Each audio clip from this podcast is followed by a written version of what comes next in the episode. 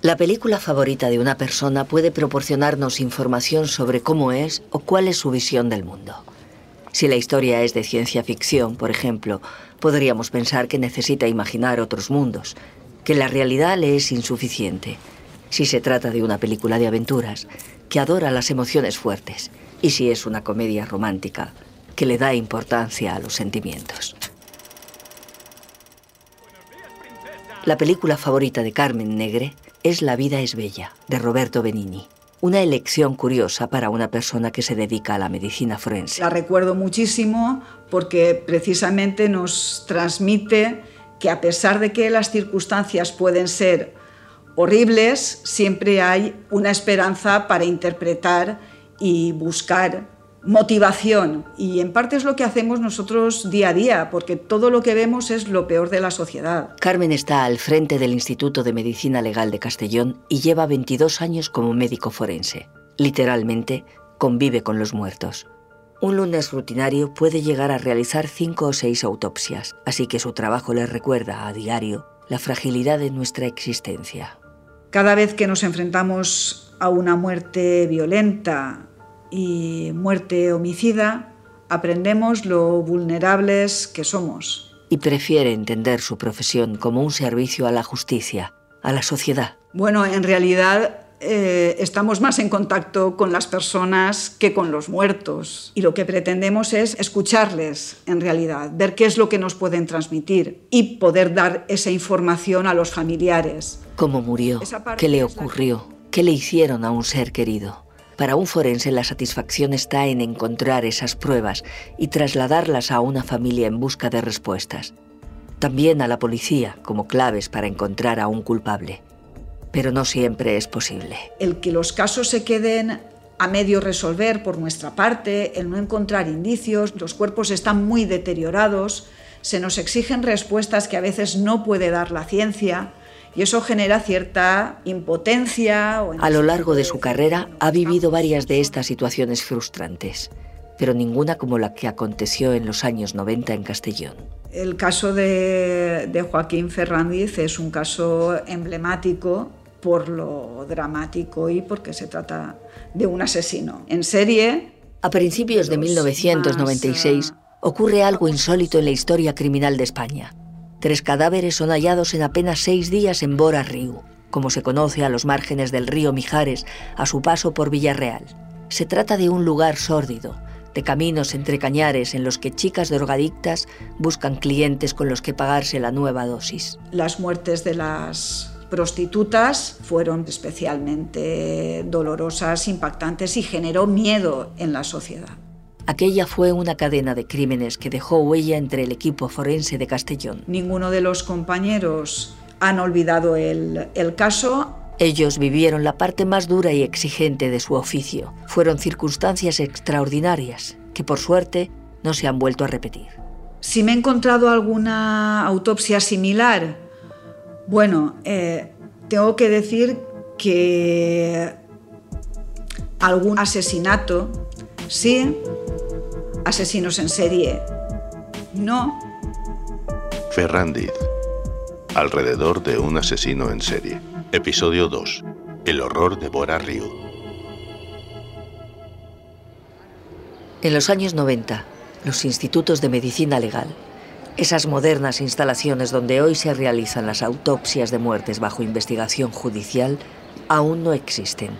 La ciencia forense es mucho más precaria en muchas poblaciones, las autopsias se realizan en los propios cementerios, en una sala en la que a veces no hay ni agua corriente. Tampoco se han creado todavía las bases de datos de ADN. La genética está mucho menos avanzada y como recuerda Carmen Negre, los recursos son escasos. Los forenses en aquella época nos desplazábamos a los levantamientos y a cualquier diligencia con nuestro coche particular. En 1996, Carmen hace sustituciones como médico generalista. Pertenece a la Cátedra de Medicina Legal de la Universidad de Valencia y colabora con su unidad docente. me sirvió para ir afianzando conocimientos, sobre todo con esa pasión que para mí supone la antropología. Mientras tanto, los que años más tarde formarán parte de su equipo se van a enfrentar al mayor caso de su carrera. Las tres nuevas víctimas de Joaquín Ferrandiz aparecerán con apenas unos días de diferencia. Dan lugar a una cascada informativa y a un nuevo terremoto emocional en la región. Todavía 30 años después, los forenses que se encargaron de aquellas tres autopsias, José Antonio, Mercedes, Mario, Enrique, no quieren hablar. Prefieren no recordar. caso, algunos incluso lo viven todavía con una emoción que, no se ha podido olvidar. Les resulta difícil hablar del, del caso. Carmen se unió a este equipo en 2007. Lo vivió todo desde la distancia, desde Valencia, pero aquí habla en nombre de sus compañeros. Interpreta aquellas pruebas insuficientes que en su día impidieron arrojar luz a los crímenes que convertían a Joaquín Ferrandiz en un asesino en serie. Aquí un conductor va a trobar per casualidad en una zona próxima a la carretera que unís Benicàssim y Orpesa. A mediados de los años 90, los asesinatos se disparan de manera inexplicable en Castellón. Se llegan a acumular siete crímenes de mujeres sin resolver en poco más de un año.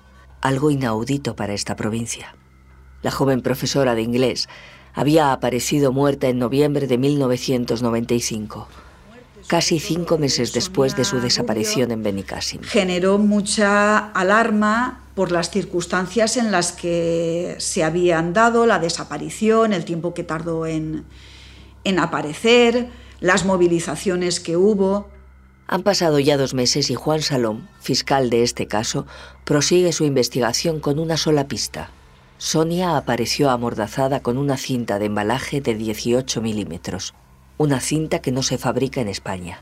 No hay mucha más información de momento. Mientras tanto, Joaquín Ferrandiz continúa con su doble vida. Sábado 27 de enero de 1996. La policía continúa amb les investigacions per identificar el cos d'una jove d'entre 20 i 30 anys aparegut dissabte al camí vora riu de Vilareal.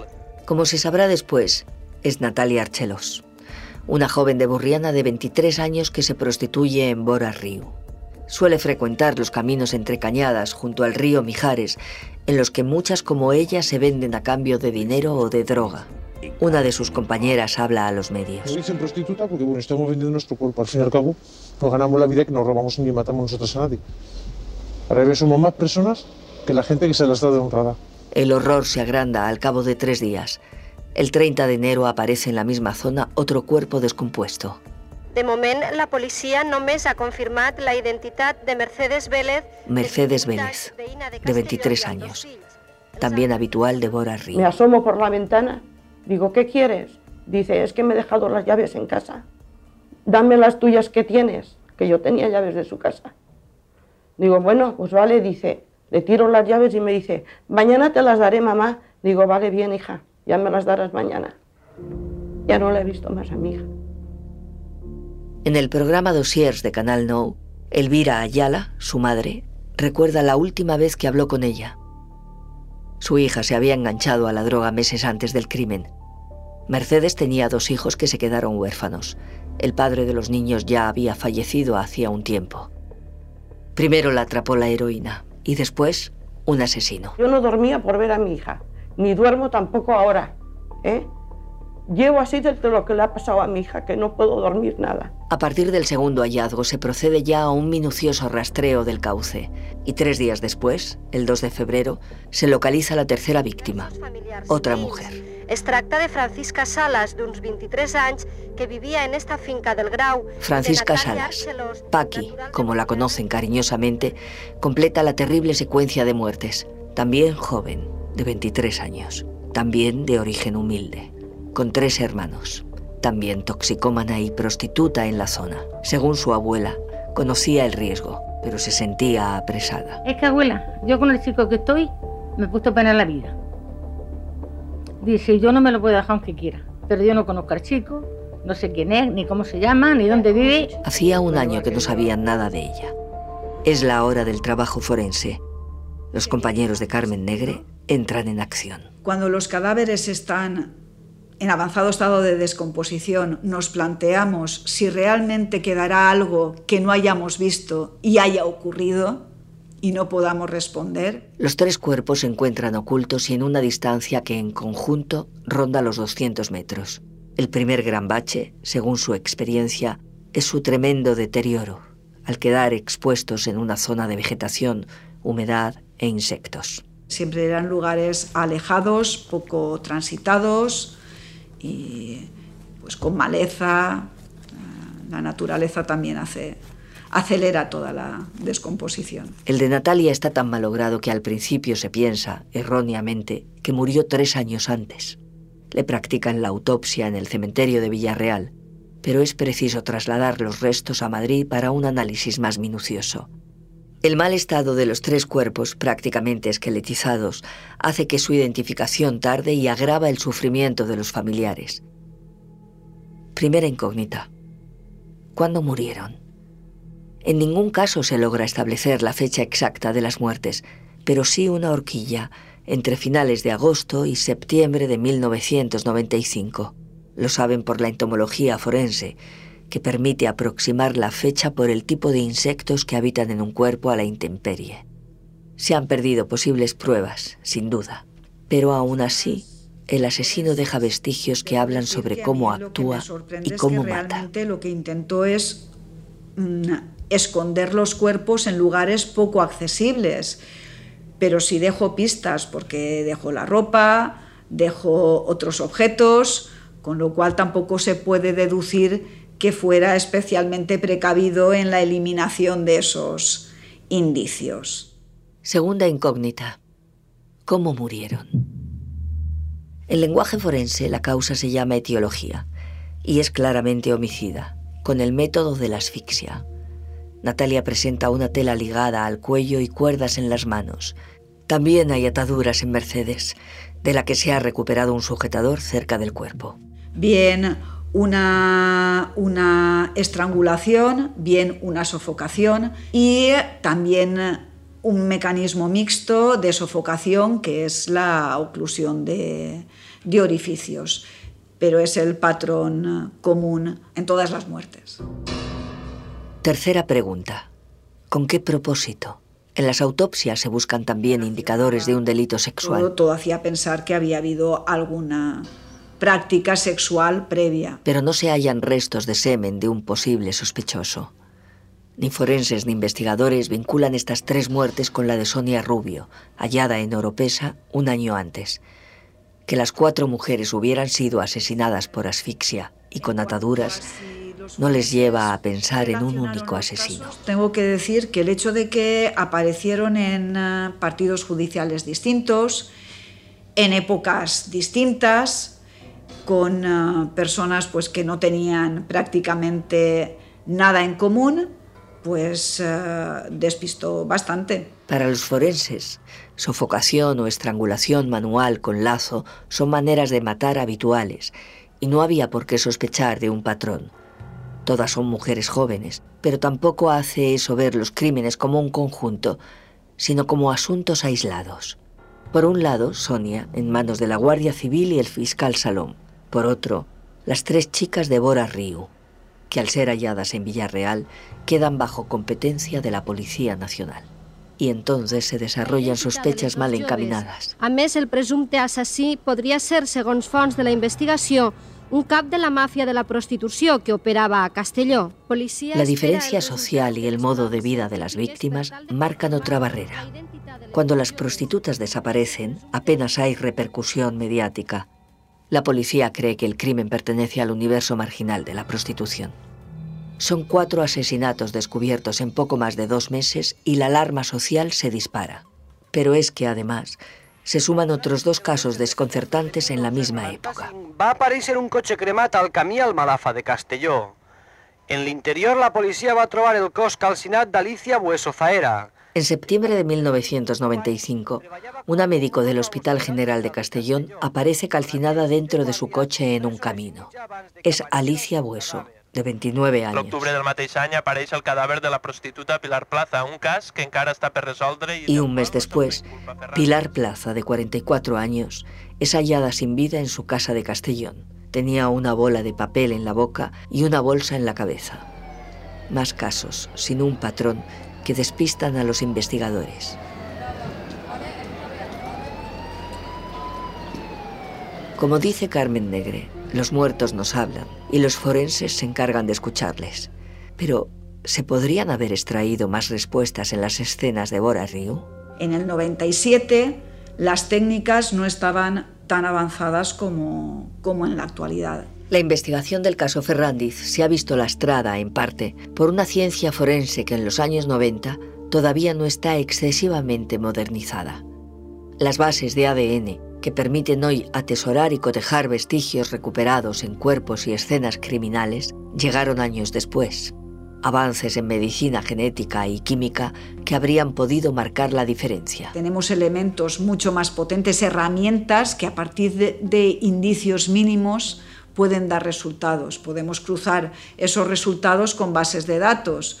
En este caso en concreto, Ferrandiz, su perfil habría estado en, en la base.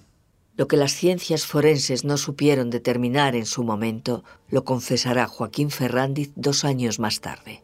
Así aparece en la sentencia del caso. Natalia Archelos cayó en la trampa del psicópata en una fecha no determinada entre mediados y finales de agosto de 1996. El asesino solicitó sus servicios y cuando se desnudaba rodeó su cuello con una malla y la asfixió. Después la ocultó en la maleza de Bora Ryu. Tenía 23 años y siete hermanos. Su padre murió durante el juicio y no llegó a conocer la justicia que recibió el asesino. Paqui Salas fue asesinada una madrugada de septiembre.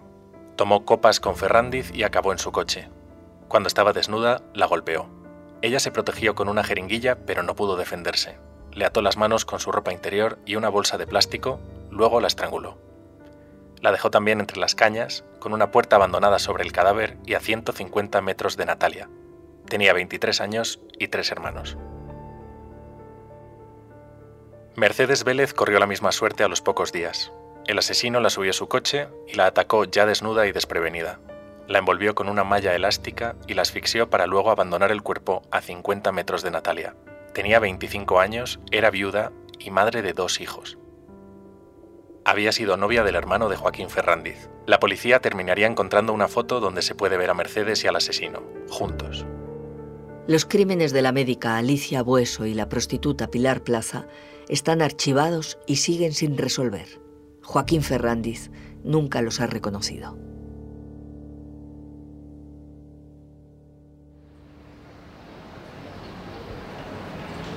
El hallazgo de los cadáveres de Bora Riu a principios de 1996 sume Castellón en el miedo y pone en jaque a los investigadores. Se necesita un culpable y no hay pistas para encontrarlo. Claudio Alba, un camionero que frecuenta la prostitución en la zona, conduce su vehículo sin imaginar que está a punto de convertirse en el cabeza de turco. A mí me enseñan tres fotografías allí y me dicen que, que esas chicas las habían matado y que el asesino era yo. Se le acusará sin indicios, sin sospechas y sin pruebas.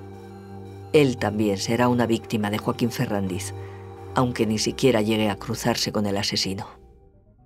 Ferrandiz alrededor de un asesino en serie es una investigación periodística de Javier Martínez y Andrea Morán, narrada por Emma Suárez. Guiones, Juan Antonio Marraí y Andrea Morán. Montaje, Amalia Yusta. Diseño sonoro, Rodrigo Ortiz de Zarate. Hemeroteca sonora, Archivo de las Provincias y audios cedidos por Apunt.